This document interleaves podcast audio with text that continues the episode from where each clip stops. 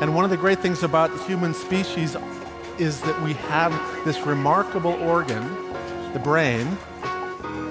La tête dans le cerveau.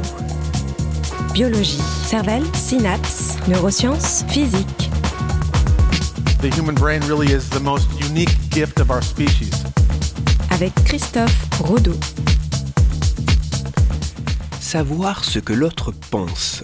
Lire dans les pensées est un mythe, un fantasme que l'intelligence artificielle est maintenant capable de réaliser. Enfin, presque.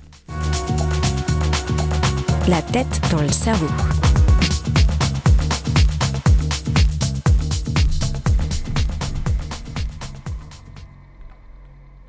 Qui n'a jamais rêvé d'être capable de pénétrer les pensées de la personne en face de soi?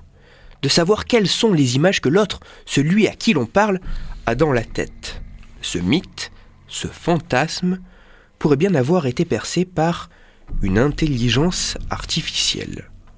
Une publication scientifique récente révèle en effet qu'un programme pourrait donner une interprétation de ce que vous êtes en train de voir directement à partir de votre activité cérébrale.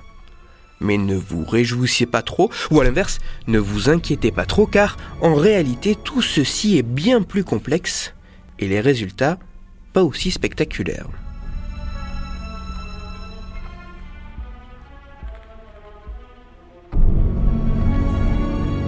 Pour arriver à de tels résultats, les chercheurs japonais derrière cette étude ont dû travailler sur deux fronts. Premièrement, récupérer l'activité cérébrale de personnes regardant des images. Et deuxièmement, créer un programme capable d'interpréter ces activités cérébrales afin d'en reconstruire des images.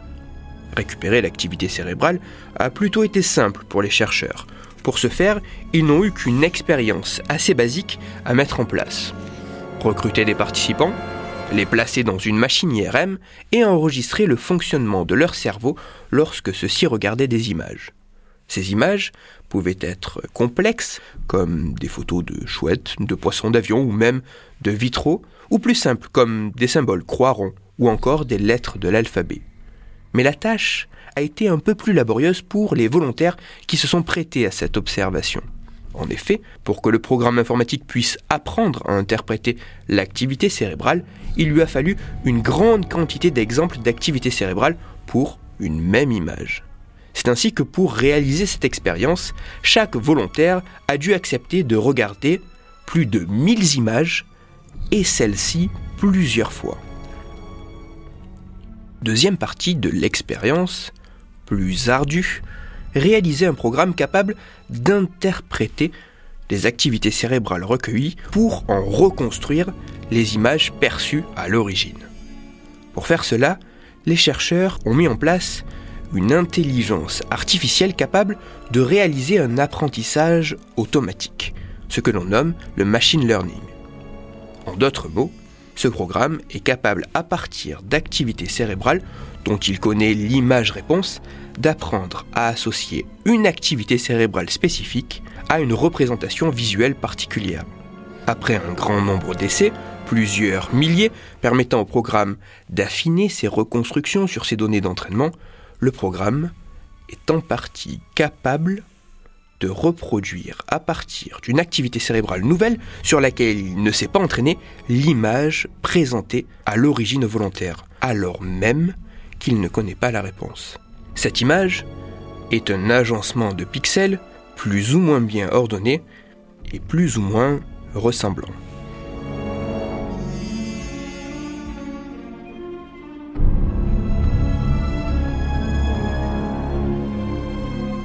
Les résultats sont à la fois fascinants, mais aussi par certains aspects légèrement inquiétants.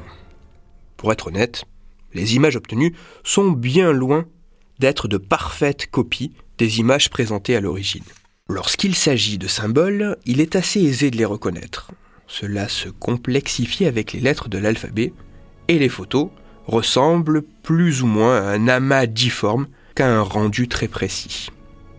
Néanmoins, cette étude montre que dans certaines conditions, il est possible de reconstruire une image perçue directement à partir de l'activité cérébrale grâce à une forme d'intelligence artificielle. Tout ceci paraissant ne pas être très loin d'un premier pas vers la lecture dans les pensées.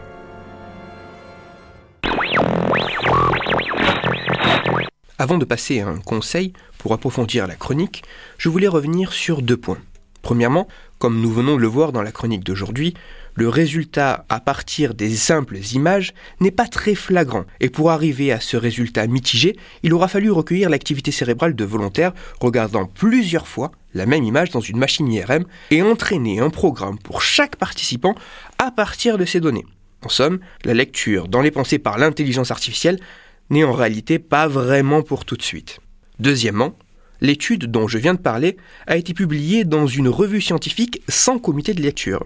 C'est-à-dire que les résultats n'ont pas été évalués et vérifiés par d'autres chercheurs avant que ceux-ci soient rendus publics, comme cela se fait habituellement. Je vous rappelle souvent qu'en temps normal, lors de la publication de résultats isolés, issus d'une première étude non répliquée, il faut faire très attention aux conclusions que l'on peut en tirer.